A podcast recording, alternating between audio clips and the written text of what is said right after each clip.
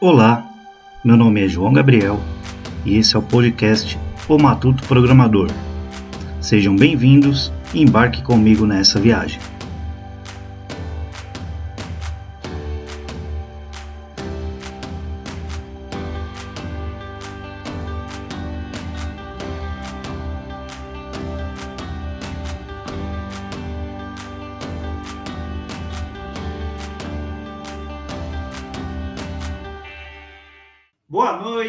Amigos, tudo bem? Boa noite a vocês aí que acompanham o Matuto Programador.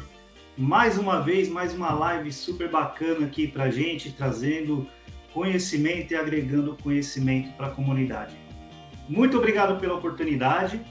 Já deixando o meu recadinho aqui para o pessoal da Nativos. Obrigado, Nativos. A Nativos que tem patrocinado e tem acompanhado o João aí com bonés, com camisetas tem ajudado bastante a gente aí nessa caminhada, beleza? Nativos, muito obrigado. Fazendo aqui, ó, a propagandinha, porque o pessoal merece estar tá aí com o João desde o começo, beleza?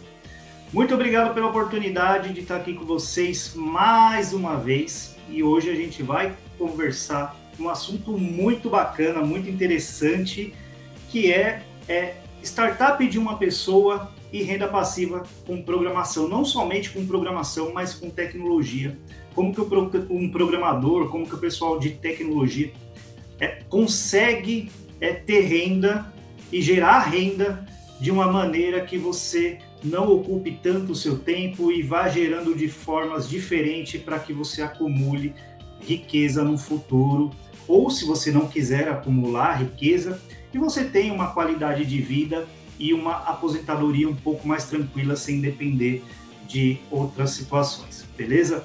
Hoje eu vou trazer uma pessoa super especial aqui, ele que já tem uma experiência muito grande com esse tipo é, de negócio, né, que é um negócio, e ele vai trazer um pouco da experiência e da bagagem dele para conversar com a gente aqui, para trazer um pouco das dificuldades que ele enfrentou, contar um pouco da história dele, e a gente vai ficar atento aqui e prestem bem atenção, prestem bastante atenção, porque é um conteúdo muito interessante, muito rico, é, tanto para quem está começando, que vai entender um pouco, pode ser que abra um pouco aí da, da a mentalidade, né, que abra os horizontes aí para oportunidades surgirem, e para quem já é da, do, do mercado, para quem já tem experiência também, olhar para outros nichos e outras oportunidades.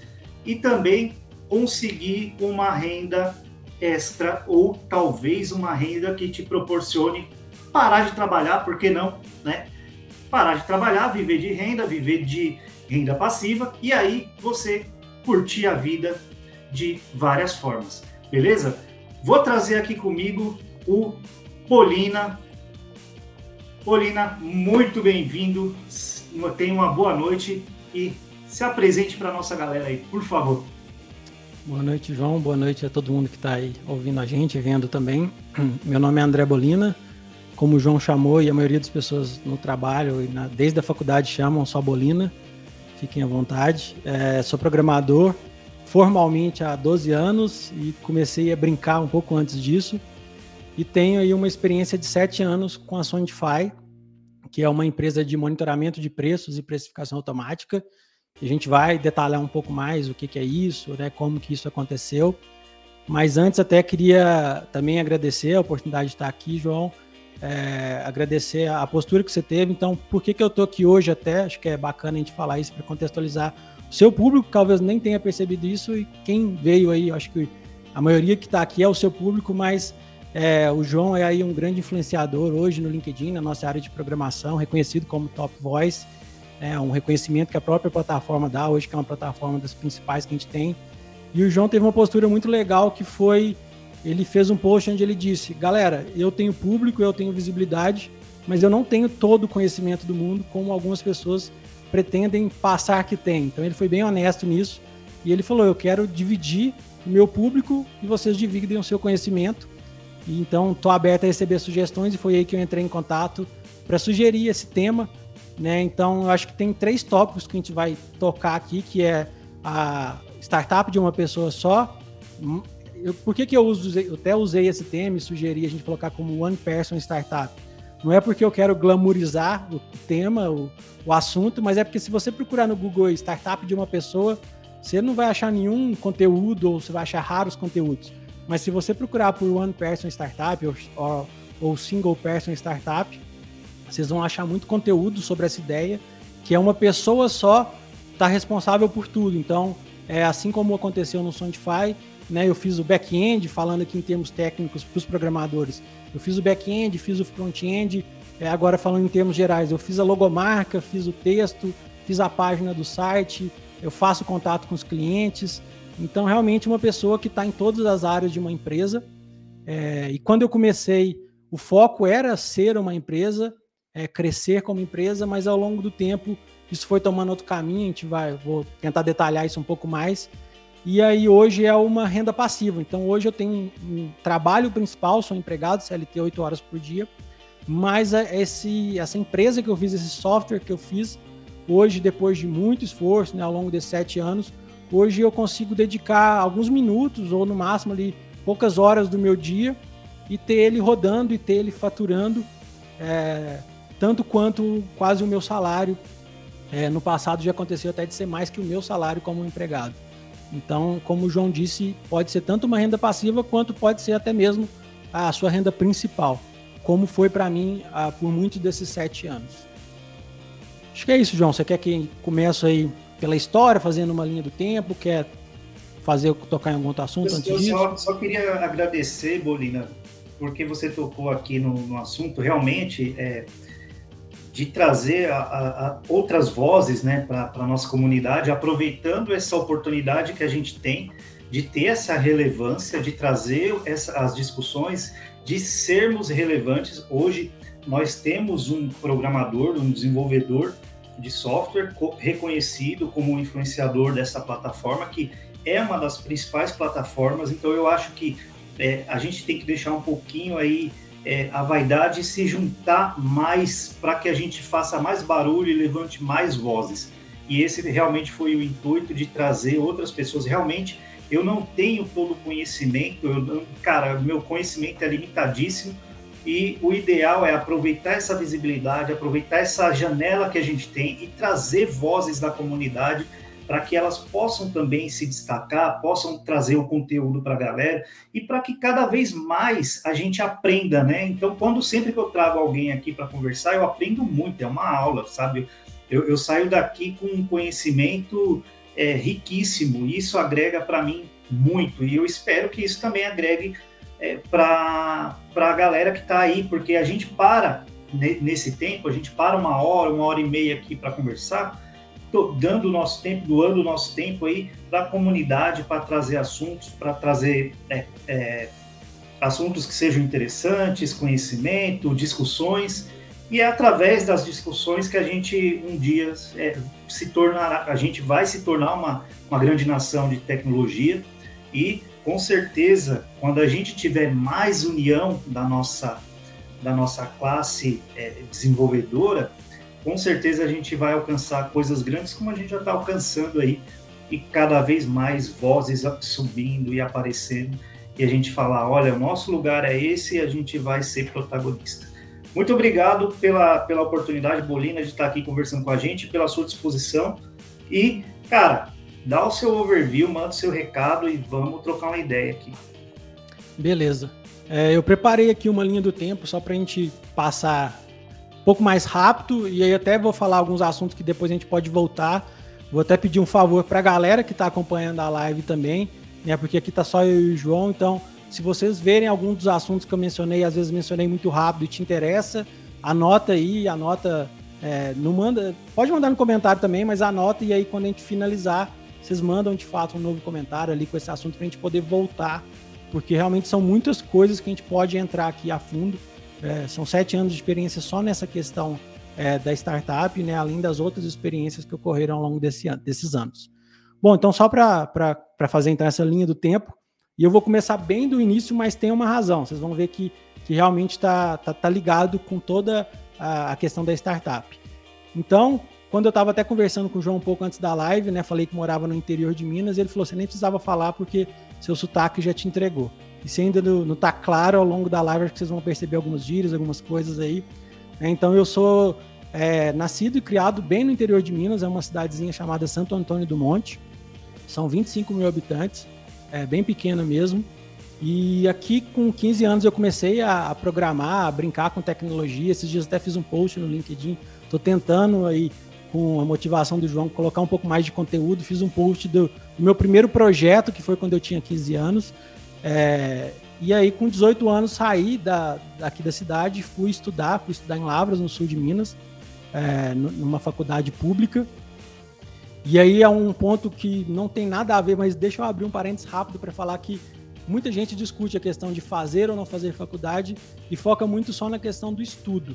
E eu acho que a faculdade ela trouxe para mim muito mais além do estudo, do, da matéria. Ela trouxe colegas, e eu estou falando isso porque vocês vão ver que isso também está relacionado com é, a minha história aí ao longo dos anos.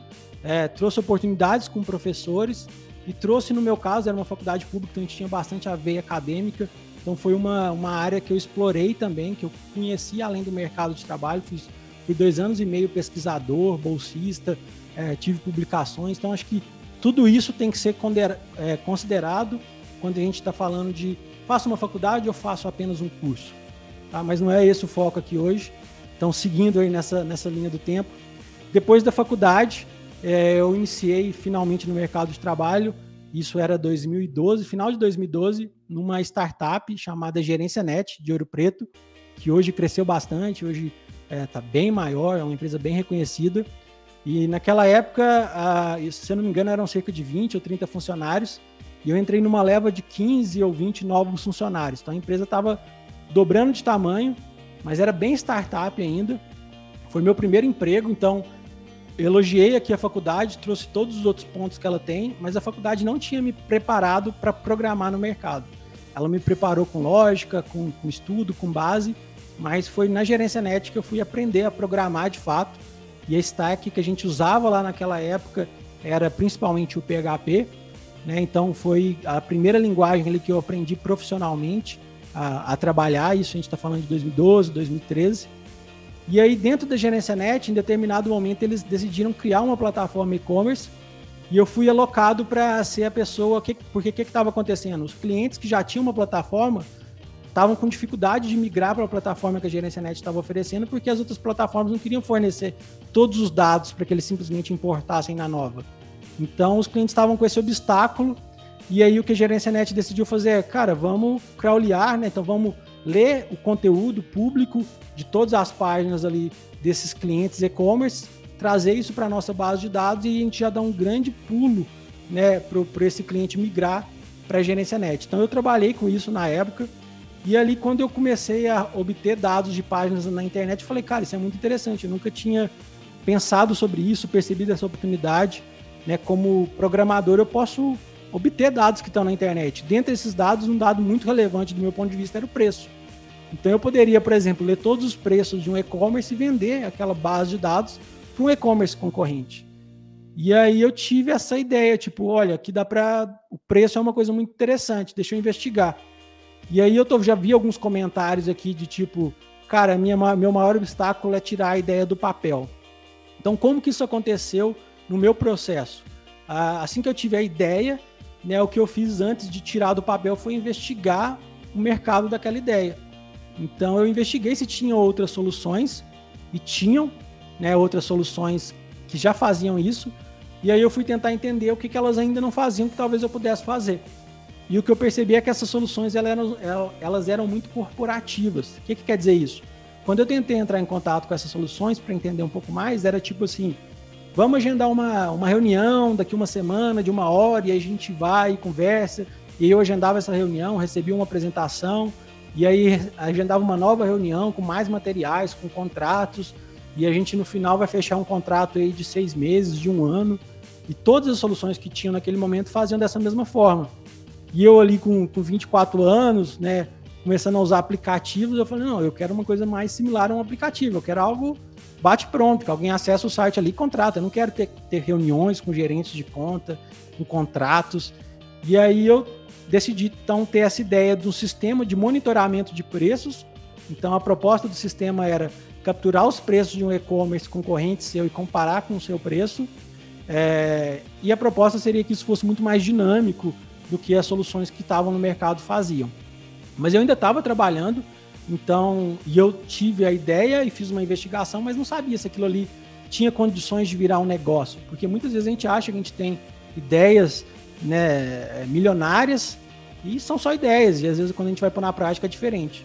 Então, o que eu fiz e eu indico aí como um primeiro passo, se hoje você tem uma ideia para uma startup, é faça uma página de venda, por mais que você ainda não tenha um produto. Então, naquela época, eu criei um domínio, fiz uma landing page. O que, que é isso? É uma página só que tem todas as informações. Então, tem o que, que é a solução, o que, que você está se propondo a oferecer, é, por que, que é confiável, uh, e alguns tópicos ali que são padrões desse tipo de, de proposta de landing page, e coloquei no ar.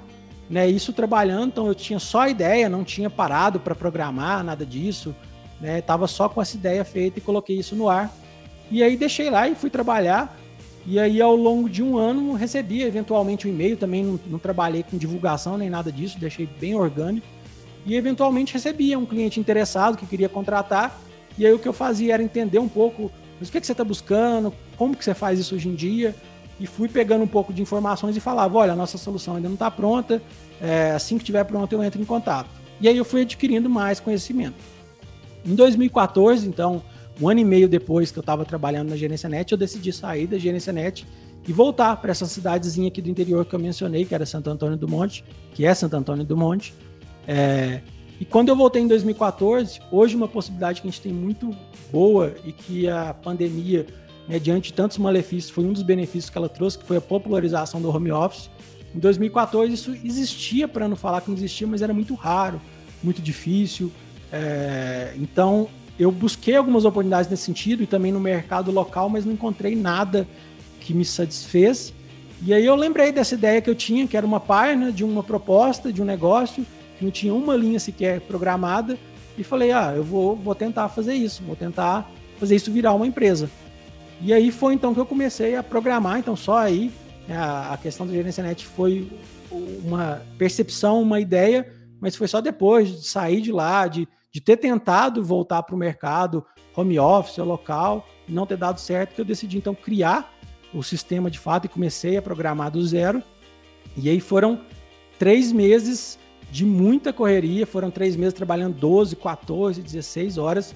Então, hoje é uma renda passiva, mas no começo demandou muita atividade para que isso fosse realidade. Então, foram aí bastante horas por dia programando. E aí, uma das coisas que o João até acho que não sei se ia perguntar agora, mas ele me perguntou antes também que eram as tecnologias que eu usei, as stacks. E aí eu falei, João, cara, isso é relevante, mas isso não pode ser um obstáculo para você começar. Porque eu comecei com o que eu sabia na época, eu só tinha tido uma experiência profissional. E essa experiência atuava com PHP no back-end, front-end também usando um pouco do PHP no conceito de MVC ali.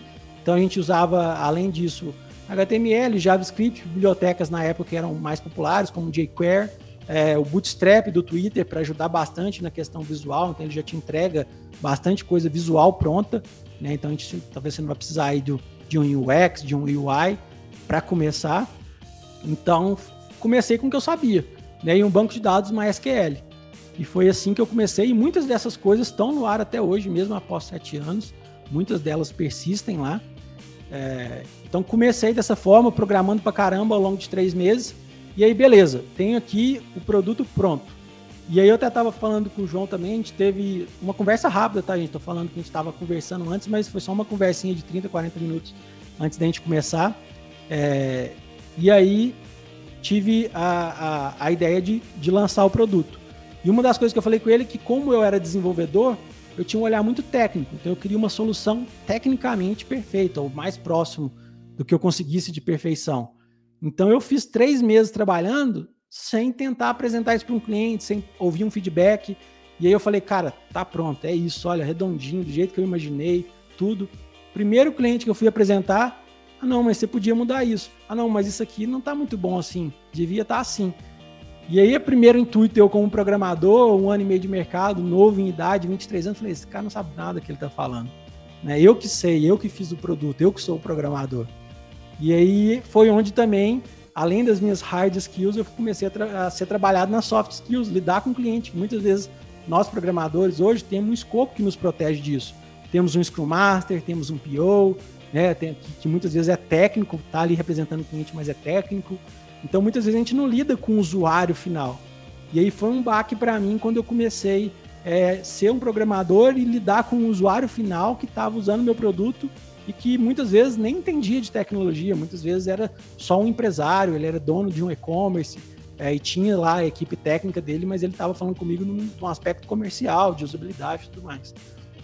Então foi meu primeiro choque.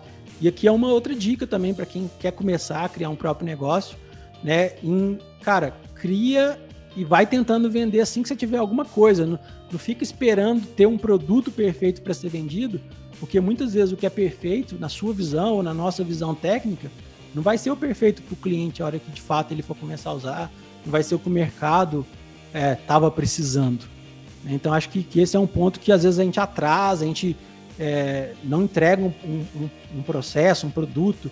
Né? Então voltando de novo naquela pergunta ali, e João, eu li aquela porque você estava falando na hora, mas eu estou vendo que tem mais comentários. Se você vê alguma outra relacionada ao que eu estou falando, ou importante, você pausa aí a qualquer momento e me pergunta.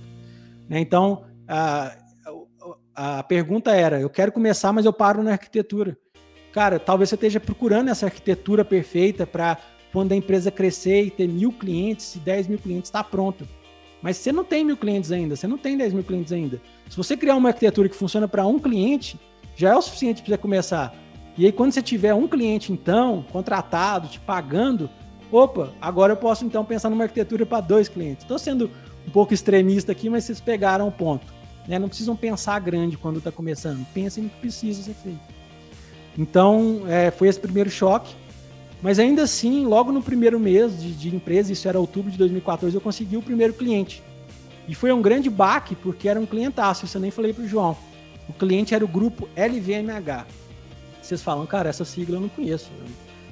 LVMH nada mais é do que a sigla da Louis Vuitton. Na verdade, ela é uma, uma fusão de grandes produtos de luxo. Então é a, empresa de maior, a maior empresa mundial em artigos de luxo. Então ela é dona da Louis Vuitton, é, de outras coisas. E eles eram fabricantes, então, então era até um pouco diferente do que eu tinha pensado, porque eu tinha pensado o cara que tem o e-commerce próprio, que é monitorar o concorrente, e o meu primeiro cliente, olha aí, outra coisa que aconteceu foi, meu cli primeiro cliente foi diferente do cliente que eu imaginei. Então, meu primeiro cliente era essa empresa, e o que eles queriam é, eles, desculpa aí sobre um, um barulho, um, uma das coisas que acontece no interior é ter uma linha de trem do lado aqui do escritório. Uh, e durante o dia tem uma galinha aqui também, então às vezes eu estou numa cal, a galinha canta. Por sorte, agora a gente está à noite, vocês não vão é, ser incomodados pela, pelo galo e pela galinha. Mas então, eu tive esse primeiro grande cliente que queria uma coisa diferente. Ele era um fabricante e ele queria saber se os e-commerce estavam seguindo o preço sugerido por eles, porque eles trabalhavam com produto de luxo, então não era interessante para eles que o produto fosse vendido mais barato do que eles propunham, do que eles esperavam. Então aí foi mais desenvolvimento, mais mudança no sistema para uma coisa que eu nem tinha pensado, mas corri atrás, consegui fazer é, as mudanças e conquistei esse primeiro cliente. E eu lembro também que eu não tinha noção nenhuma de precificação do meu produto. Né? Então, quanto que eu vou cobrar? E aí eu lembro que na época, se eu não me engano, eu cobrei 45 reais ou 49 reais por mês. E para eles isso era tão pouco, porque eles trabalhavam com artigos de luxo, a Louis Vuitton, que eles falaram assim, a gente pode pagar o ano todo? Eu falei, ó, melhor ainda, eu estava esperando um pagamento mensal, mas melhor ainda então que eu vou receber um ano todo. E aí recebi então um ano todo dessa empresa e falei, nossa, primeiro mês já tô com uma empresona, já me pagou um ano, agora as coisas vão. E aí eu vou pular aqui um ano depois na história, porque não aconteceu nada de interessante nesse um ano. E um ano depois eu estava com só mais dois clientes, então três clientes no total. E aí já tinha passado um ano, toda aquela euforia inicial, toda aquela, é, toda aquela expectativa foi frustrada. E aí, mais um comentário, valeu por colocar aí, João. Então, feedback que melhora o produto. Exatamente. Né? Então, se você não colocar o seu produto no ar, você não vai receber o feedback. Se você não vai receber o feedback, você não vai conseguir melhorar o seu produto. E aí você entra num ciclo vicioso que várias vezes vai te impedir de avançar. Né? Então, depois de um ano da empresa, estava lá no marasmo, nada tinha acontecido, mais dois clientes pequenos, a empresa basicamente só se pagava os custos que eu tinha com hospedagem, tudo, basicamente não tinha lucro. E aí eu tinha uma reserva quando eu saí da gerência net, então esse um ano foi consumindo essa reserva e eu também tive o privilégio aqui Quero agradecer publicamente meus pais que me permitiram ficar um ano dentro da casa deles, não me cobraram em nada do tipo, André, você não vai arrumar um emprego? O que, que você está fazendo aí? E se hoje a gente fala de home office, naquela época eu fazia um office, porque a home nem era minha, a casa nem era minha, era dos meus pais, eu ficava só dentro do quarto. E ali eu ficava 12, 14 horas e graças a Deus eu tive pais que, que me apoiaram, que nunca me pressionaram para fazer, me deram esse tempo que eu precisava. Mas depois de um ano, é, as coisas não aconteceram e eu mesmo fui pôr essa cobrança sobre mim e decidi então ter algum outro trabalho. E aí não queria de novo abrir mão aqui de sair do interior. E a oportunidade que eu tava que eu, que eu encontrei foi trabalhar com os negócios dos meus pais, que não tem nada a ver, eles tinham um centro automotivo, então uma autopeças e oficina juntas. E eu fui lá fazer alguns, alguns serviços administrativos e tudo. E nesse um mês que eu estava ali trabalhando com eles, é, pensando então vou largar a mão dessa ideia e voltar a trabalhar é, até numa área fora da tecnologia, mas para manter aqui na cidade, aconteceu uma outra novidade. Eu recebi um e-mail e consegui fechar com o Jovem Nerd, né, que naquela época eu acompanhava demais, ainda acompanho um pouco, mas nem tanto. Mas para quem não é da área, ou mesmo para quem é da área e não conhece, é um canal é, de, de tecnologia, de entretenimento principalmente, mas como o próprio nome diz, voltado ao público nerd, ao público geek. Então era um canal que eu admirava e naquela época eles tinham uma loja própria. E aí eles me contrataram, contrataram a, a Sondify, que na época chamava só Sond. É, e aí foi um, um, outro gás que me deu e eu falei, não pai, peraí, deixa eu tentar mais um pouco. Sei que você já esperou um ano aí, espera mais um pouco, eu acho que agora vai. E aí então, com, com essa contratação e no mesmo mês, acho que um outro cliente, que eu não lembro o nome, também contratou, e aí o orçamento, o, o faturamento dobrou, mas tipo, é, de zero dobrou, de um dobrou para dois reais. Dobrou muito pouco, mas foi um gasto que me deu e eu falei, deixa eu tentar mais um pouco. E aí foi mais um ano que eu tentei. Nesse segundo ano eu tive um pouco mais de crescimento. Eu lembro que eu cheguei ao final aí, é, ao início de 2016, então todo ano de 2015, com 15 clientes.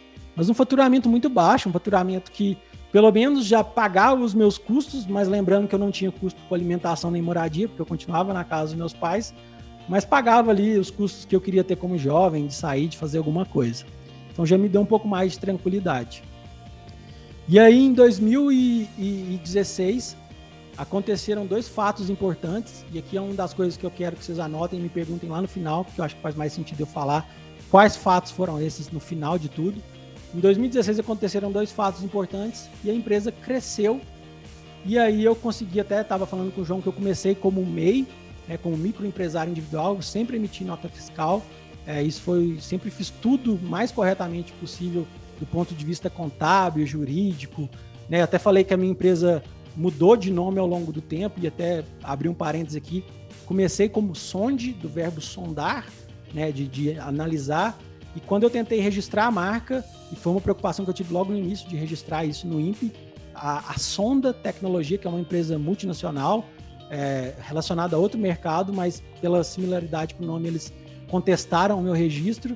E aí eu decidi nem entrar numa briga, porque era eu contra uma empresa gigante.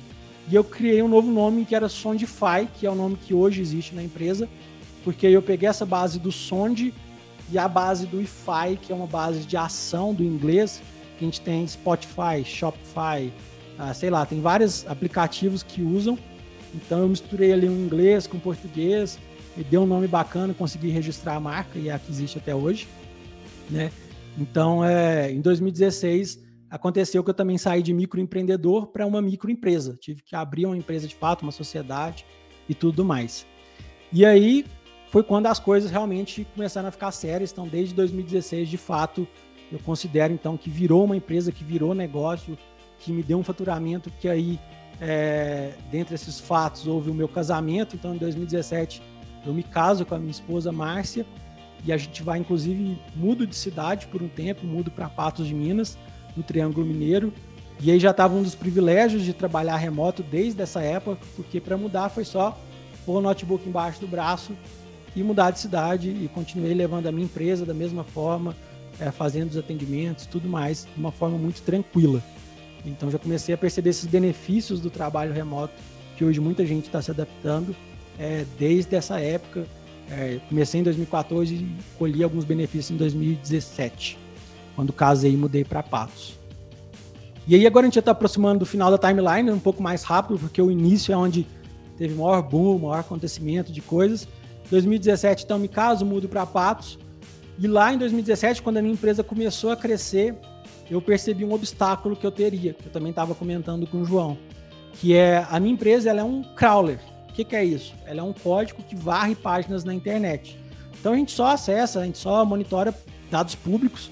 Então basicamente eu acesso uma página pela URL, assim como um usuário qualquer, só que eu tenho um robô que é inteligente o suficiente para é, analisar aquele conteúdo identificar o que, que é o preço e criar rotinas de fazer isso várias vezes ao longo do dia para ter é, uma frequência de dados de atualização que é humanamente impossível.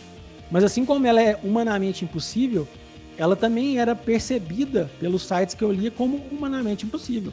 Poxa, tem um determinado IP, uma máquina que está visitando 100, sei lá, eu nunca li 100 vezes, mas está visitando é, 15 vezes o mesmo produto e no nosso site todo ele está visitando mil vezes ao longo do dia. Isso não é um cliente comum, isso não é um usuário comum. Vamos pegar e vamos bloquear esse cara. Então aí eu comecei, quando eu comecei a crescer, eu comecei a ter alguns obstáculos para a prestação do meu serviço, que é os sites não quererem ser monitorados. Né? Então hoje a ação de crawlear, de monitorar, ela, é, ela não é ilegal porque a gente está só fazendo dados públicos, mas ela é desagradável para o site que está sendo monitorado. E aí começa um jogo de o site cria obstáculos para você monitorar e você do lado de cá então tem que criar formas técnico, técnico, nossa, me deu um trava-língua aqui. Mas de, com a tecnologia, quer ajudar aí, João? Técnicas, é, técnicas, formas técnicas. Técnicas, é. Tecno, tecnológicas, né? Tecnológicas, isso aí. Obrigado. Depois tá de, depois de 30 minutos falando, começa a travar a língua. Mas então, formas técnicas de passar essa barreira, de se passar por um usuário comum e conseguir de novo acessar os dados. Mas ao longo desses anos, é, eu já tive sites que hoje eu não consigo monitorar, porque eles desenvolveram sistemas de identificação de robôs muito robustos, né, que eu não consigo, como eu estava falando com o João, eu até sei como, mas isso geraria um custo de contratar soluções internacionais. A gente está falando de dólar, que hoje na situação que a gente está, é, tá, multiplica aí por seis e já são, já não são soluções baratas, então que se tornaram inviáveis para mim. Eu simplesmente tive que parar de monitorar. E aí quando isso começou a acontecer, eu comecei a ter obstáculos técnicos para crescer e também um outro ponto que para mim foi o principal, porque o obstáculo técnico a gente continua tentando e por várias vezes conseguir passar e a gente vai dando outros focos.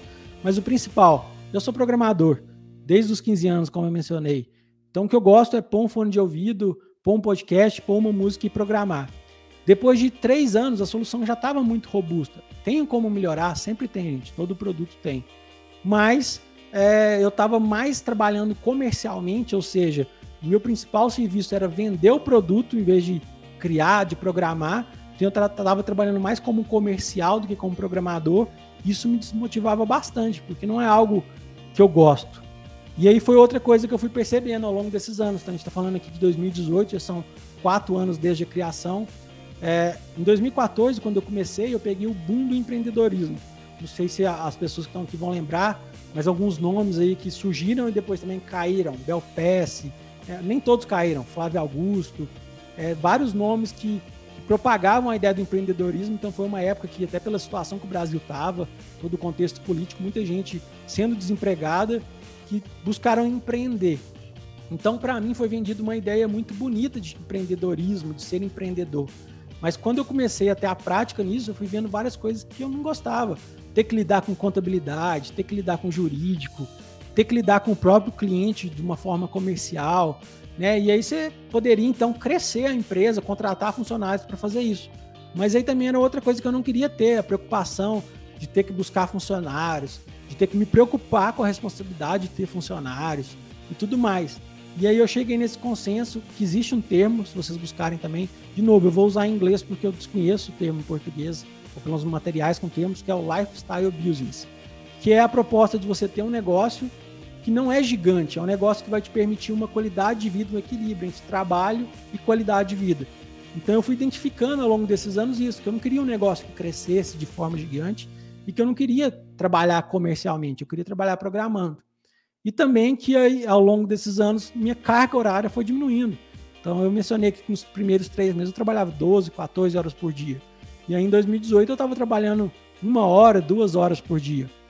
E tinha um tempo ocioso muito grande, que eu usava para estudar, usava para fazer outras coisas, mas era um tempo vago. Então, somado esse fato de que é, eu comecei a atuar mais comercialmente do que programador, que é o que eu gosto, e eu estava vendo obstáculos técnicos para o meu negócio, que a qualquer momento é, poderia se tornar inviável tecnicamente, eu decidi então começar a voltar a olhar para o mercado também. E aí eu até estava falando com o João que ter esse sistema de crawler me deu alguns benefícios ao longo desses anos. Então, é, alguns sites hoje tem aquele avise-me quando o produto estiver disponível, mas não é todo site que tem, ou aquilo ali nem funciona muito bem. Então, às vezes, eu tinha um sistema que lia sites. Então, quando às vezes eu queria comprar um produto e ele não estava disponível, eu ia lá e criava um, um um código ali, um script para ficar monitorando aquele site e me avisar quando estava disponível. E uma coisa que eu fiz é que aí no meio desse tempo todo, em 2018 também, eu volto aqui para Santo Antônio do Monte, que é onde eu estou hoje, eu com a minha esposa. E a minha esposa queria, a gente estava vendo a possibilidade dela se tornar professora. Minha esposa fez arquitetura e urbanismo, é uma área completamente diferente. Né? Mas a gente estava vendo a possibilidade dela se tornar professora. Então o que é que eu fiz? Eu criei um script que verificava, adaptei o meu sistema para criar um script que verificava as páginas de vagas das universidades aqui da região, para alertar qualquer vaga de, de emprego. E aí, é, buscando um emprego para minha esposa. Mas acabou que um dia eu recebi um alerta de uma vaga de professor de ciência da computação. E aí então eu decidi me submeter a, a essa vaga e tive uma experiência como professor universitário. Então já comecei a conseguir outras experiências além do meu negócio. Então aqui foi onde, depois aí de dois, três anos, foi onde o meu negócio começou a, a se migrar de um negócio principal, de uma renda principal, para uma renda passiva, porque já não me demandava tanta atenção e eu podia buscar uma, um segundo trabalho, uma segunda iniciativa. Então tive essa experiência como professor é, universitário aqui numa universidade da região, a UNI, em Bom Despacho, é, em 2019. E aí, depois de um semestre, a, a, a, gente não renovaram, a faculdade não renovou. Tive um feedback muito bom de, do, dos, dos alunos, mas eles queriam colocar umas outras matérias e como também não era o meu foco, eu queria ter essa experiência, optei em não continuar. E aí comecei a olhar para o mercado e aí volto lá naquele ponto lá do início que eu abri um parênteses para falar da faculdade e dos benefícios. É lógico que se você fizer um curso três, quatro, seis meses, você vai ter um network, você vai conhecer pessoas. Mas uma faculdade de quatro anos, você vai criar laços que eu tenho até hoje. Então, em 2019, cinco, é, sete anos depois de ser formado, um dos colegas de faculdade lembrou de mim. E é um colega que naquela época eu não conversava, tinha meses ou até anos, é, que é o Igor. Deixa eu mandar até aqui falar o nome dele, eu tenho muito a agradecer a ele. Então, o Igor, num dia em que Aqui tem um outro fato, e esses fatos importantes que eu não estou mencionando, vou mencionar no final. Tem uma razão porque não são tão técnicos, são de outra vertente. É, o Igor me mandou uma mensagem é, em determinado dia: Bolina, estou trabalhando na, na Ambev e a gente está com uma vaga aqui lembrei de você. E eu falei: Igor, cara, eu topo, mas você sabe, eu não abro mão de sair daqui, então tem que ser remoto. E em 2019, as vagas remotas estavam começando a popularizar, mas ainda não é muito longe do que é hoje. E aí deu certo, consegui. Então, em 2020, eu volto para o mercado de trabalho como programador, é, empregado CLT. E aqui é um dos tópicos que eu mencionei. Então, a gente já falou aqui da ideia de ser é, one person startup, a gente já falou da ideia de ser renda passiva. E aqui tem um terceiro ponto que eu falei, João, esse é um tópico interessante porque hoje eu vejo muita gente migrando para a área de tecnologia e reclamando de não ter uma, uh, uma oportunidade inicial por falta de experiência. Né? As empresas pedem experiência, mas para ter experiência você precisa de uma empresa que te aceite, mas elas não te aceitam porque você não tem experiência. E a gente entra num loop infinito. E aqui é, foi onde eu tive uma oportunidade, porque eu fiquei então cinco. Eu tive um emprego é, como programador de 2012 a 2014. É, final de 2012, meio de 2014, então no total foi só um ano e meio. E foi meu primeiro emprego, então entrei como júnior total e fiquei cinco anos fora do mercado. Mas quando eu voltei para o mercado em 2020, eu já voltei como sênior. Então veja que eu não voltei nem como júnior e nem como pleno, eu já dei dois pulos.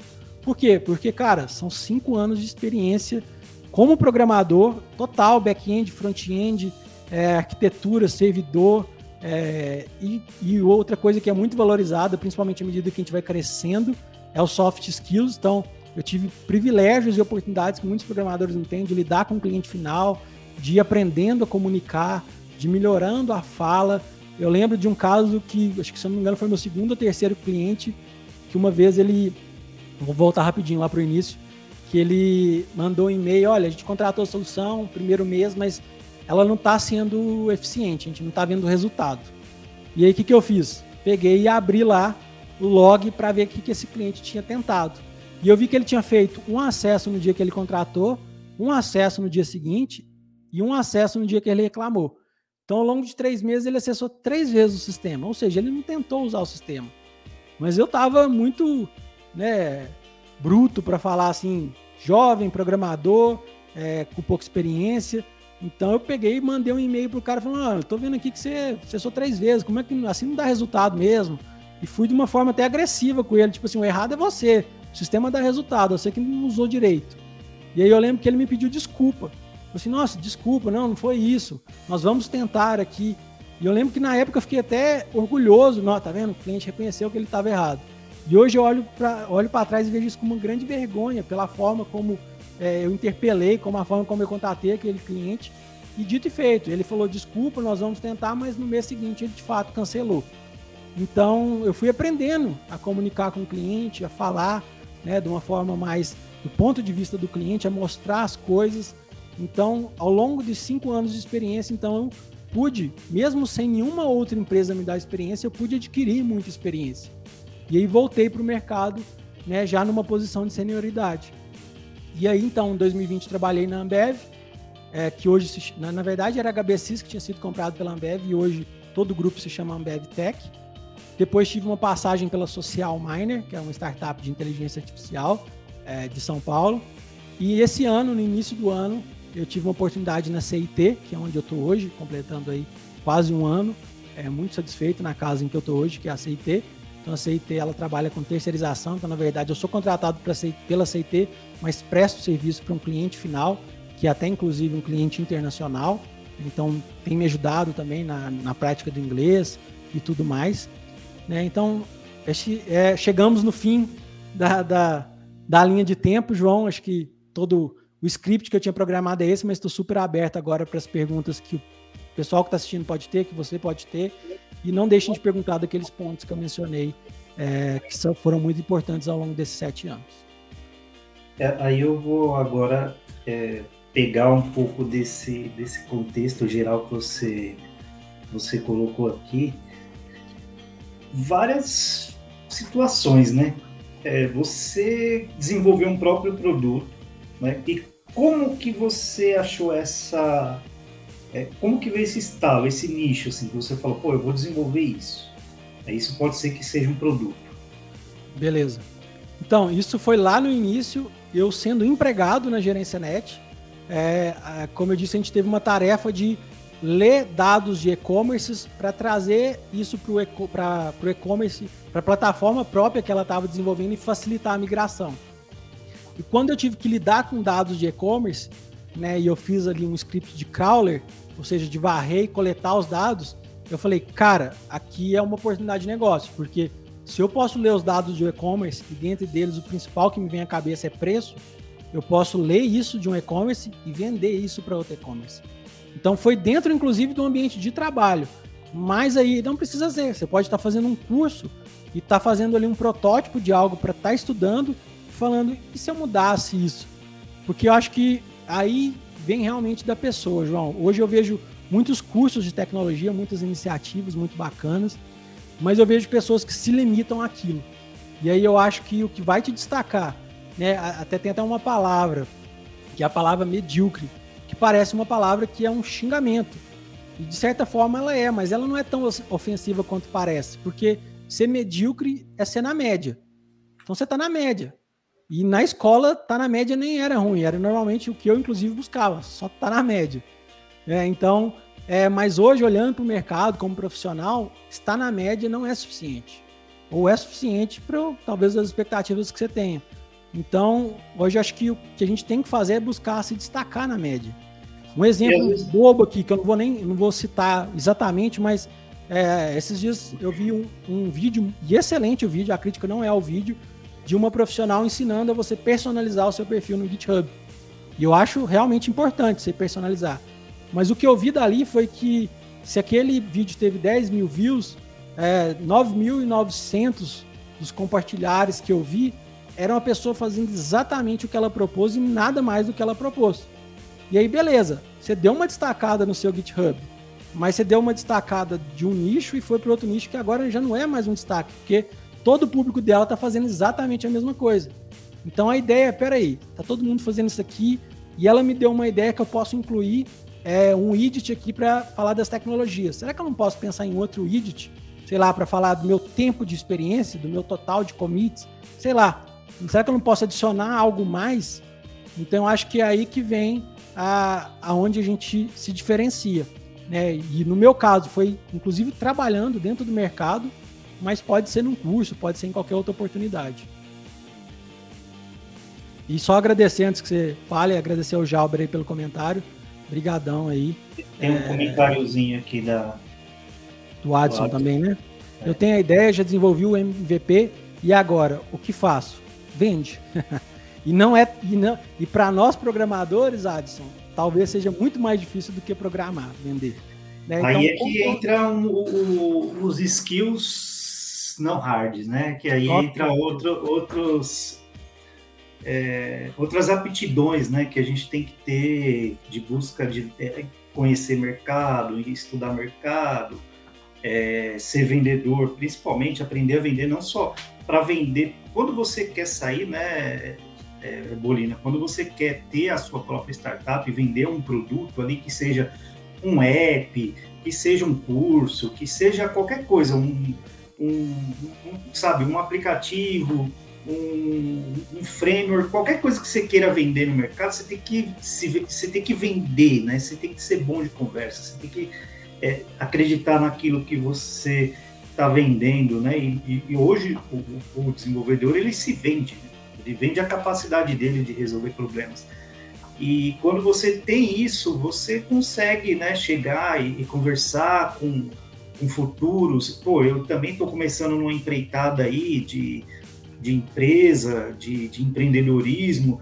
É, eu, como eu já tenho bastante contato com, com, com clientes, né, com, de, de outras empresas, de outras consultorias, eu já tenho e consigo fazer isso de uma forma um pouco menos dolorida é, é dolorosa. E, e eu, eu, entendo assim, cara, quando a gente quer ter uma renda, um rendimento que seja criar a nossa própria startup, se você quer escalar ou não, se você quer deixar ela igual, como eu falei para você, que eu acho que você está fazendo um jeito, é, o jeito que eu gostaria de fazer, que seria criar um produto aonde ele organicamente consiga sobreviver sem que eu tome, sem que tome muito meu tempo.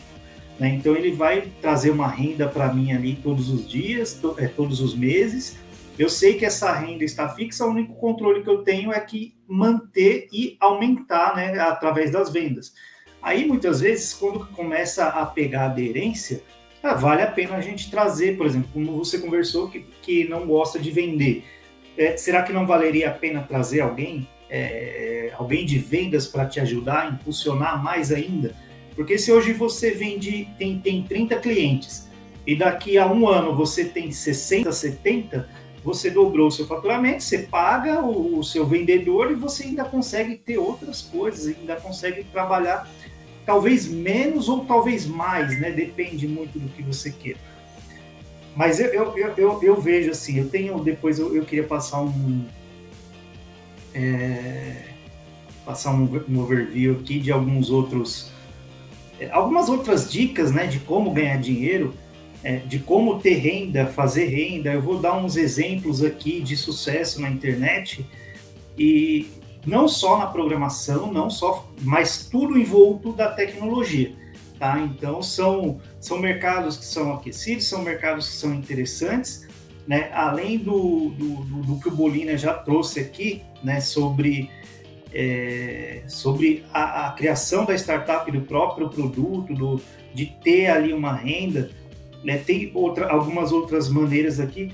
Eu fiquei curioso. Você pegou as tecnologias que você desenvolvia, que você é, é, dominava, ou você saiu pegando ali e falou, pô, isso aqui eu não sei, mas eu vou desenvolver, que entra naquele caso, né, que você falou, pô, é, eu gosto muito do, é, de cursos, né? O pessoal, normalmente o pessoal da, da Rocket City, eles fazem uns cursos é, de, durante a semana aí, é, tem um semana e, e, que, que, o pessoal faz, eles fazem uns cursos muito interessantes, assim, com, com algumas. Se você tiver uma sacada e conseguir pegar a essência daqueles cursos, você consegue sair dali com um negócio, né? E depois entrar naquele caso que você falou, de você começar a modelar é, funcionalidades, começar a colocar coisas novas e diferentes e sair dali quase com o produto pronto, né? Com, com boas tecnologias, com entendimento.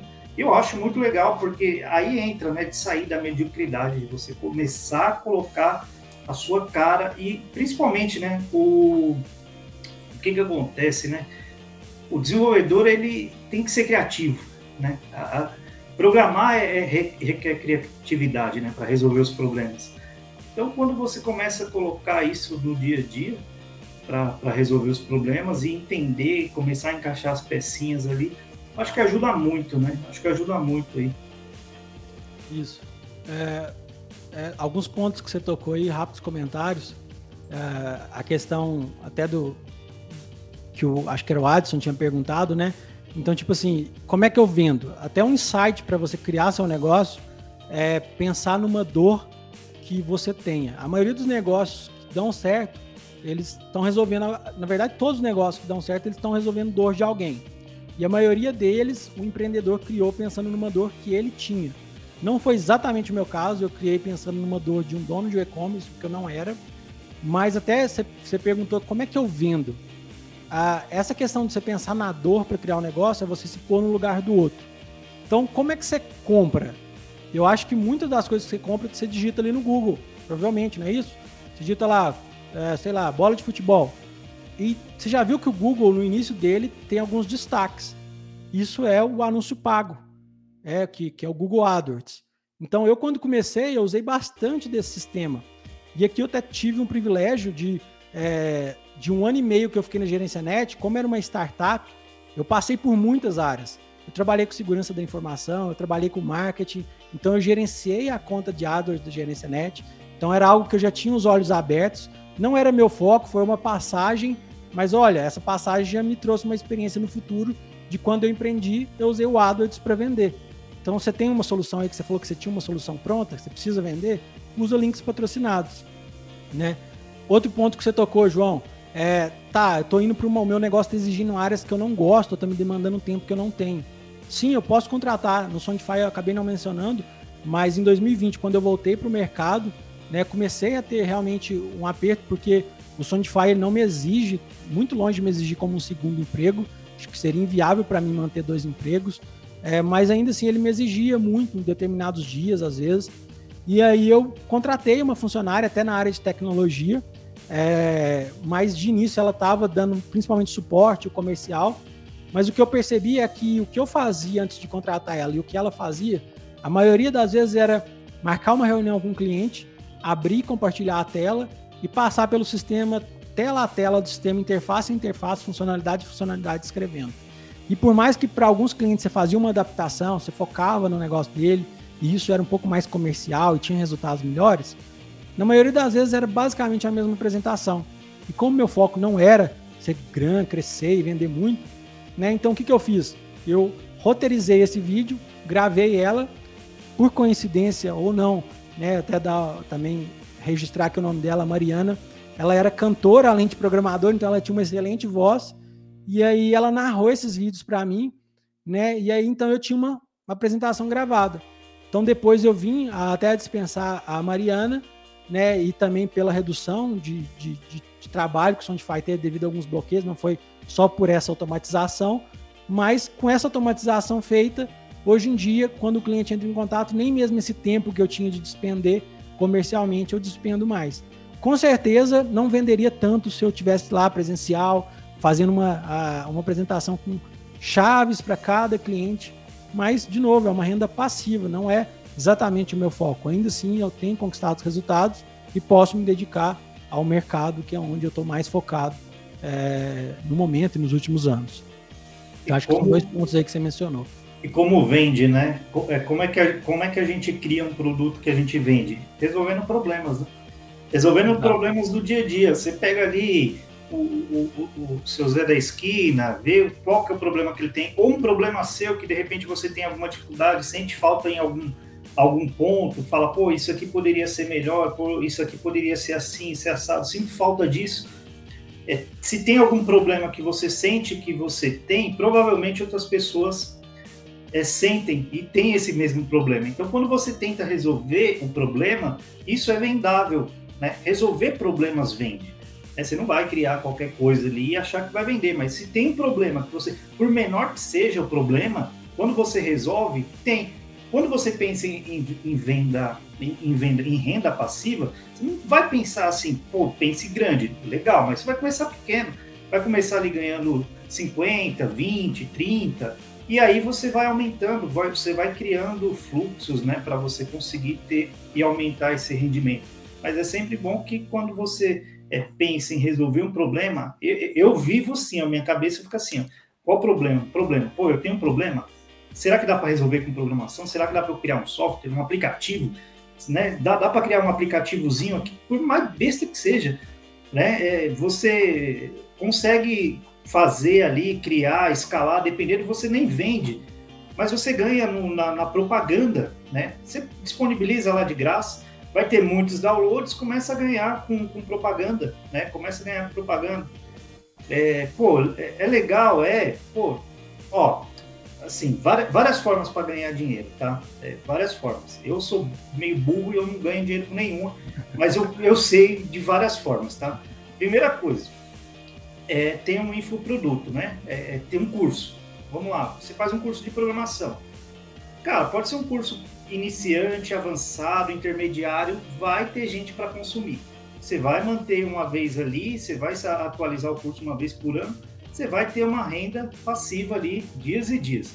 Você começou a ter, é, criar um, cria um blog, cria vídeos no YouTube. Cara, hoje em dia a internet tem muita oportunidade para você criar e ganhar aí uma renda, uma renda extra, né? Que não, não tome o seu tempo, que você faça uma vez é, e depois mantenha isso. Eu queria, o, o Bolina, se você me permite, dar dois exemplos aqui que eu acho muito legal é, eu vou até compartilhar a minha tela.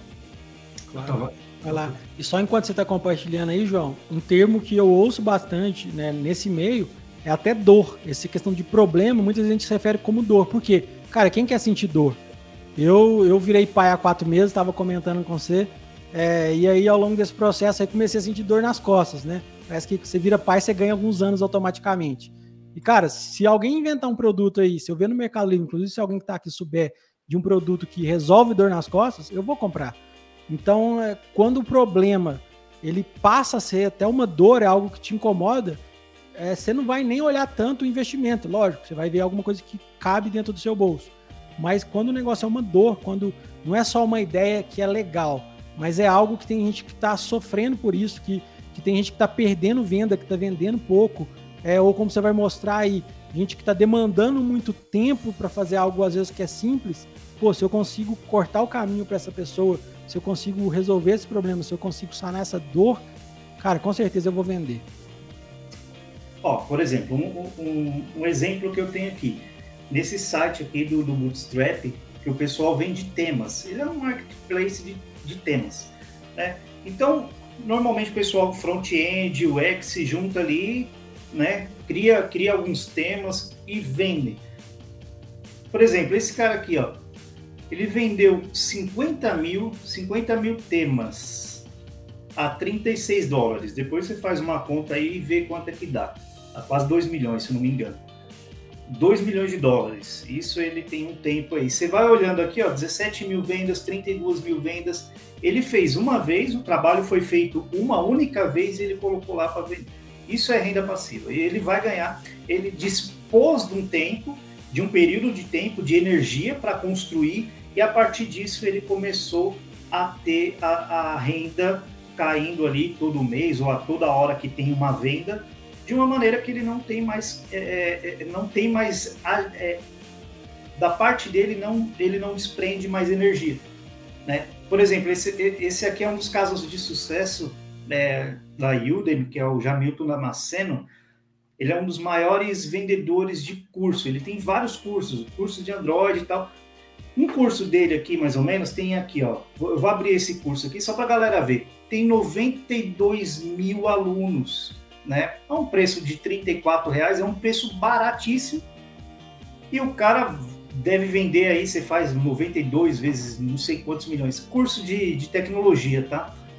Então são formas de ganhar dinheiro. O mercado tá aí, né? Não, não é só de programação que se vive, dá para ganhar dinheiro de outras maneiras. Eu tenho algumas ferramentas aqui, ó, por exemplo, para mostrar também. WordPress, criar temas de WordPress, criar sites com WordPress. Cara, WordPress dá para você fazer tanta coisa, mas tanta coisa, e você se preocupa com pouca coisa de programação. Então, muitas vezes, para você começar a ganhar dinheiro e ter uma renda extra, vale muito a pena. OpenCart, para criar é, é, é, e-commerce. tem o Magento, eu estava até conversando com o Bolina aqui, que o Magento agora é da Adobe, eu nem sabia disso, mas você cria é, e-commerces profissionais, você pode vender, pode fazer a propaganda de, de, de criação, se especializar nessas ferramentas, criação de, de, de, de e-commerce, OpenCart, o Joomla, que é um CMS. Cara, e, e, tudo de graça, é tudo open source. Esse é open source, esse é open source, esse é open source, está aí, tá aí para quem quiser aprender. O mercado está é, bem amplo. É, não é só de programação que a gente vive. Claro que a gente que, que gosta de programar, é, a gente pode ter as oportunidades ali de, de construir um aplicativo, de resolver um problema, de entender uma necessidade.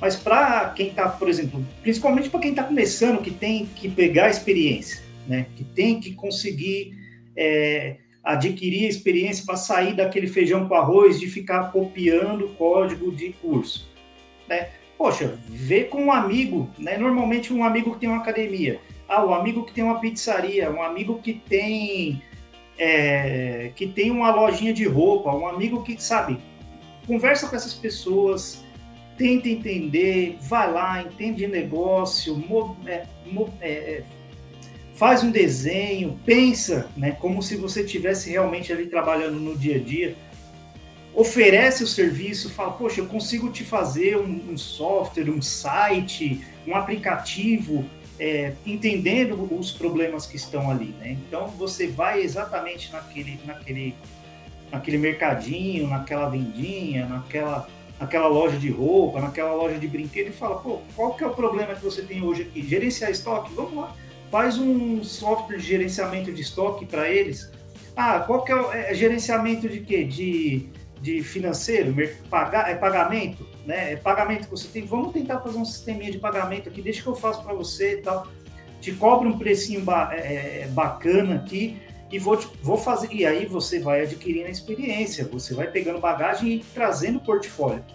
É, o mercado de quem de tecnologia, principalmente para quem trabalha é, nas pequenas e médias empresas, principalmente pequenas empresas, pe pequenos comerciantes, 90% deles não são automatizados. Né? Não tem ali um software que gerencia.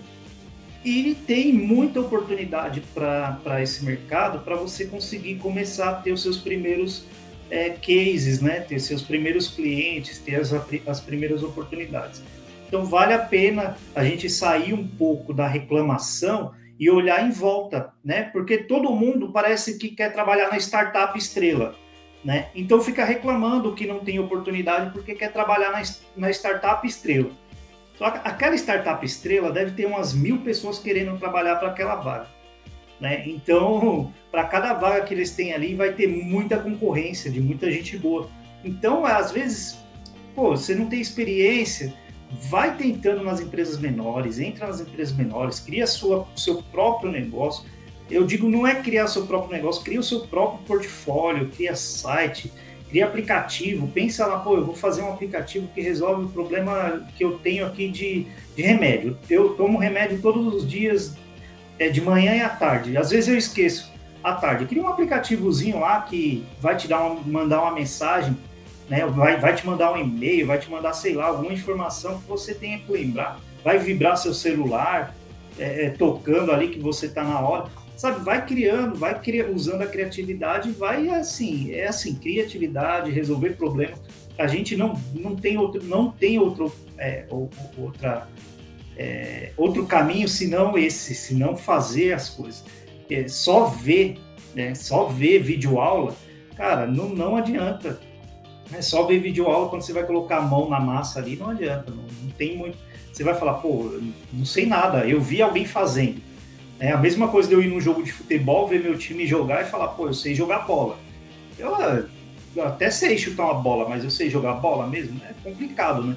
Então não é só de, de visão, é de mão na, prática, mão na massa, mão prática, é prática, prática. O programador vai praticando, vai fazendo, vai resolvendo problemas da sociedade, principalmente. Resolve o problema do bairro, da rua, resolve o problema do bairro, resolve o problema da comunidade e aí vai fazendo, né? Vai, vai, vai, vai, vai resolvendo problemas que você vai adquirindo é, é, ganho de causa, né? É, eu acho que há alguns tópicos aí bacanas. O que a gente está tentando falar aqui é, vamos dizer, é o caminho das pedras. Mas como a própria expressão diz, vai ter pedras no caminho. Né? Estou falando aqui de uma história de sete anos, e como eu ressaltei no início, os dois primeiros anos, é, praticamente eu não tive lucro. Primeiro ano, zero. Cheguei a desistir, é, e pensar em desistir, basicamente desistir ao, ao, longo desses anos. Você abriu ali um template que tem é, não sei quantas mil vendas. Mas quantos templates esse cara não criou até chegar nesse de mil vendas? Então, a, a, você também ter uma ideia, e por mais que ela resolva o problema, né, talvez vai ainda despender um tempo, um esforço, é, talvez você tenha a ideia certa no momento errado. É, então, acho que sim, a gente não está querendo vender uma ideia que é fácil, porque eu já vi muito isso acontecer e sofri com isso no início, quando eu achei que ia ser fácil, descobri que não era. Quando eu achei que empreender era só maravilhas. Eu descobri que eu tinha que lidar com um monte de áreas que eu não gostava, contabilidade, jurídico, comercial, tudo isso, né? Então a, a ideia é que não é vender o empreendedorismo, talvez não é o seu a sua veia, realmente talvez você queira programar, mas tem saídas para ser programador e criar soluções. Por exemplo, você criar um jogo é algo que não é, eu não considero isso um empreendedorismo, embora vai virar um negócio e esse jogo possa ter milhares de acessos e às vezes, né, a gente a gente está falando aqui de dois pontos. Posso falar da renda passiva, de você criar um negócio que te dê lucro, mas a gente falou também sobre o júnior adquirir experiência. Então, talvez você crie um negócio que não vai te dar uma renda, é, mas, você vai chegar com um currículo. Cara, você chegar num lugar com um currículo que você tem um aplicativo que tem 100 mil downloads, quanto você acha que isso te pula na fila dos currículos? Né? O quanto você acha que isso já não te, já te, não, te, te dá um grande diferencial? Né? E até falando de diferencial também, às vezes a gente tem uma ideia, igual eu tive, eu olhei o mercado e falei, poxa, já existe essa ideia, não vou nem tentar. Não, peraí, eu tenho uma ideia, mas e os diferenciais? Existe só um refrigerante? Existe só é, um determinado produto? Não, cara, os produtos eles têm diferenciais. Então, por mais que você tenha uma ideia e dê uma olhada e fala, não, alguém já teve a ideia antes. Mas espera aí, o que, que essa pessoa não está fazendo que eu ainda posso fazer? Ela resolveu uma dor, mas será que ainda não tem uma outra dor que ainda não foi resolvida, relacionada? E João, se você me permite, eu queria falar quais são aqueles pontos que eu mencionei que eu não quis mencionar, que não são tão técnicos, mas eu posso olhar para trás, posso falar é, de como as experi a experiência na gerência net me preparou na faculdade, é, diferenciais que eu tive. Mas, cara, eu sou. Aqui eu não posso deixar de falar, gente, eu sou cristão. E para mim, olhando para trás, teve coisas aí nesses sete anos que não tem nada que explica a não ser a fé que eu tenho. Então, vou, não vou aprofundar, mas é, 2016, quando eu falei que teve dois grandes acontecimentos que mudaram o meu negócio, foi no mês em que eu e minha então namorada decidimos nos casar, nós tomamos essa decisão, no mês seguinte o meu negócio ele dobrou de tamanho. E depois, quando eu noivei com ela no mês seguinte, ainda em 2017, ele dobrou de novo de tamanho. Lembrando que era um negócio pequeno, tá? Mas a, a, o que eu tô querendo dizer aqui é que justamente quando eu tomo decisões que, do meu ponto de, de vista, da minha cosmovisão cristã, estava fazendo coisas corretas e de acordo com a vontade que eu entendi que Deus tinha para mim, as coisas em outros âmbitos começaram a acontecer. É, em 2017, quando eu estava lá em Patos, eu conheci um rapaz da programação, um, um rapaz programador chamado Gabriel, e foi a primeira vez que eu conheci alguém que era cristão como eu, pelo menos num contato mais é, próximo, e era programador. E eu conheci ele e a gente teve um, uma troca muito grande de experiências e tudo. E ele também estava empreendendo, ele tinha a mesma idade que eu, então tinha muitas coisas em comum. E um mês de, e aí durante esse um mês que eu conheci ele, eu tive um problema técnico no meu sistema que ele me ajudou a resolver. E hoje eu uso da solução que ele trouxe para mim até hoje para o meu sistema rodar em várias situações. E aí esse eh, o Gabriel, um mês depois que eu conheci ele, ele veio a falecer. Então ele entrou na minha vida no momento que, que eu fiz um monte de, de troca de experiências com ele, que ele possibilitou o meu negócio acontecer como está até hoje, sabe? No momento certo, na hora certa. Se eu não tivesse conhecido ele naquele mês, provavelmente meu negócio teria fechado, porque era uma solução técnica que eu não era capaz e ele foi. E tem vários outros fatores. É uma situação interessante que aconteceu ao longo desses anos. Se eu não me engano, em 2015 ou 2014 eu fui hackeado. Tava, acho que foi 2015, quando as coisas começou a engrenar, eu falei, agora vai. E aí eu fui hackeado e recebi um e-mail em inglês falando, olha, tá aqui os arquivos do seu sistema. Ou você me paga, você me paga para você descobrir como é que eu como é que eu tive acesso. E aí eu simplesmente acordei e falei, na época era minha namorada, falei para ela, acabou. Alguém teve acesso aos meus dados, dados do sistema, pode fazer o que quiser, tudo, o sistema acabou. E aí fiz, é, eu e ela conversamos, fizemos uma oração e entrei em contato com esse hacker em inglês. E falei: olha, você tem acesso aos meus dados, pode ver. Tem a imagem de uma empresa, é uma empresa, mas sou só eu. Isso era 2014, 2015. A Lula tinha acabado de ser de, de ter o impeachment, estava no processo de impeachment. Eu falei com ela, falei com o hacker: olha a situação do nosso país aí, vê o que é está acontecendo. Nós estamos numa situação, não tem condição de te pagar o que você está me pedindo e tudo mais. E, e contei minha história para ele.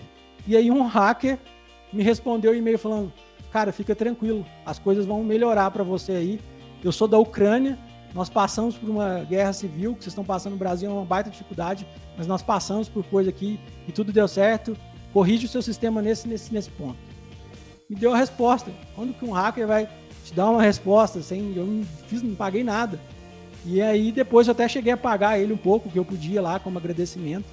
E são tantas outras histórias que eu não vou entrar aqui, que não é o foco da live, mas eu não podia falar fazer uma live, falar de tudo o que me aconteceu, sem falar que para muitas dessas coisas eu não vejo explicação que não venham além da minha fé e da minha crença em Deus.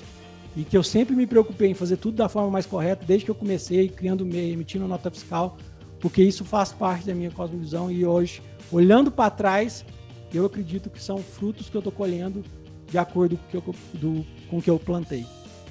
E era isso, só não, só não podia deixar de falar isso, João. Beleza, cara.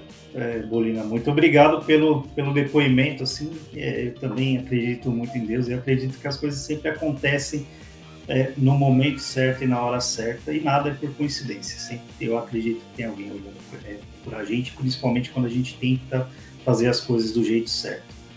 É, cara, assim, eu, tô, vou, vou encerrar hoje é, esse papo que foi riquíssimo e vou dar só um recado aqui, antes da gente, da gente ir para os finalmente, que a gente está tá, tá ao vivo no YouTube e no LinkedIn, e essa live vai ficar no YouTube, no meu canal Matuto Programador, igual está ali em cima, é, no LinkedIn também, no, no LinkedIn do João Gabriel, e também no podcast vai sair a semana que vem, provavelmente esse episódio sai a semana que vem, também no podcast Matuto Programador. Então, se você quiser ouvir novamente essas dicas, ouvir é, é, é enquanto você está programando, enquanto você estiver trabalhando ali, e também aproveita, me sigam e sigam o Bolina para mais dicas aí nas redes sociais, né?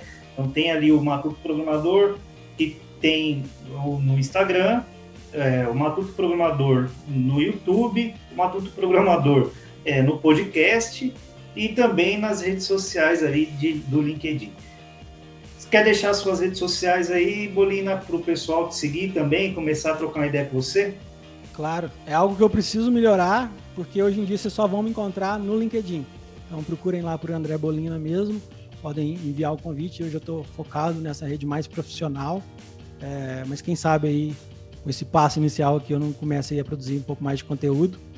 E aproveitar para mandar um abraço. Eu vi aqui ao longo dos comentários alguns ex-colegas de trabalho, vi familiares que, que nem estão relacionados à tecnologia e estão dando aqui o privilégio da, da audiência. Então, mandar um abraço para todo mundo aí que eu enviei esse convite e compareceu.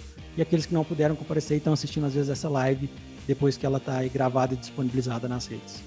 Cara, eu vou, eu vou antes, antes de terminar, eu vou fazer um agradecimento. Como é, provavelmente essa é a última live do, do ano, né? O ano que vem a gente tem uma, a gente está aí com um projeto de vir com um podcast presencial é, e vir com a ideia de trazer e criar um podcast, o melhor e o maior podcast de tecnologia do Brasil, tá? Então a gente vai vir forte aí com os parceiros muito bacanas, muito fortes, com pensamento também de levantar e alavancar a comunidade de tecnologia. Então, ano que vem, ali para meados de janeiro, a gente tem novidade por aí. E eu queria fazer um agradecimento aqui, nominal, para cada um que mandou a mensagem: Igor Rebola, Henrique Gibi, é, o Henrique, tem mais aqui, é, o Carlos André, o Jalber, o Alan, o Maicon, Rafael, Diógenes, Alisson, Fabiano, é, Wellington, Wellington Gama, Wellington Pinho, José Garcia, é, Henrique Maier, Arthur Rafael, Wellington Pinho, Alexandre Bueno, Thiago Farias, Cleiton Trindade, Fernando Oliveira, Pedro Maldonado, Márcia Cristina, é, o Jalber foi, o André Scherer, Luana Furuhashi, é, Alan, Alan Brazões, Alexandre Bueno, quem mais? Quem mais que eu não falei? Edmundo Akagawa, Wellington Pinho, já falei. É, Ribamar Gomes Oliveira, o Lelo, um abraço Lelo, meu primo lá da Bahia. É, Wellington, Luana, são esses. Um abraço, Fábio Araújo e Jonathan Carlos. Nominalmente agradeço vocês, muito obrigado a vocês que participaram. É, esse ano, como a gente encerra por aqui as atividades de, de lives, né? Então, o ano que vem a gente começa. Eu gostaria de deixar aqui um abraço bem forte e que desejo a vocês muita saúde nesse ano que começa, muita paz, boas festas, né? Bom Natal, um bom, ano novo, boa virada de ano, que as coisas do ano que vem sejam melhores para todos nós. Esse é o meu recado de coração. Obrigado pelo que vocês ajudaram a construir no, com o João Gabriel, com o Matuto Programador. Obrigado pela força de vocês. Vocês sabem que eu faço de coração isso aqui e que a gente vai construir cada vez mais e colher mais frutos como uma comunidade. Agradeço muito Bolina por essa, esse bate-papo tremendo, por essa aula de empreendedorismo, por essa história de vida e trajetória espetacular de perseverança, de insistência, de coragem e de empreendedorismo. Bolina, é, passo para você aí dar seus, suas palavras finais e deixando aqui já o meu abraço para o pessoal. Tranquilo, eu que agradeço, João, de novo pela sua iniciativa, pela sua disponibilidade em ceder o espaço para que a gente possa compartilhar conteúdo. Espero que eu possa ter contribuído para alguém, seja com relação ao startup, ao empreendedorismo, seja com relação à renda passiva, seja com relação a iniciar nas experiências como júniores, seja é, nessa cosmovisão cristã, que é muito importante para mim. E, João, tô achando que eu gostei demais. Você falou do novo podcast, vou me autoconvidar novamente. Ainda sobrou história para contar, tá? São sete anos aí. Então, se quiser convidar, estamos aí. E qualquer outra pessoa também que queira entrar em contato para saber um pouco mais de um detalhe de um dos pontos que eu mencionei, ou de um ponto que eu não tenha mencionado, de novo adiciona lá André Bolina no LinkedIn. É isso. Feliz 2022 para todo mundo aí de forma antecipada. Fica o convite, tá, Bolina? Aqui ao vivo para quando a gente estiver no estúdio, lá para o podcast no estúdio, e a gente vai fazer barulho com esse podcast aí. aí Beleza? Beleza, brigadão. Valeu, cara. Então é isso, minha galera, meu povo, muito obrigado. Tenham uma boa noite. Eu espero que vocês tenham gostado dessa livecast que vai estar disponível semana que vem no podcast Programador, no Spotify, nas demais mídias e também aqui no YouTube e no LinkedIn. Beleza? Continuem dando essa força para o Matuto para que a gente continue fazendo e trazendo cada vez mais pessoas. Vocês viram que aqui é, veio o Bolina, que é uma, um membro da comunidade que se dispôs a trazer esse conhecimento e é isso que a gente quer trazer para vocês, beleza? Conteúdo e conhecimento de qualidade. E por favor, é, curtam, comentem e compartilhem, porque senão eu vou encher a, live, a, a, a timeline de vocês de dancinha do TikTok e frases motivacionais de coach, beleza? Sucesso, um abraço e tamo junto. Ó, matutinho aqui, ó.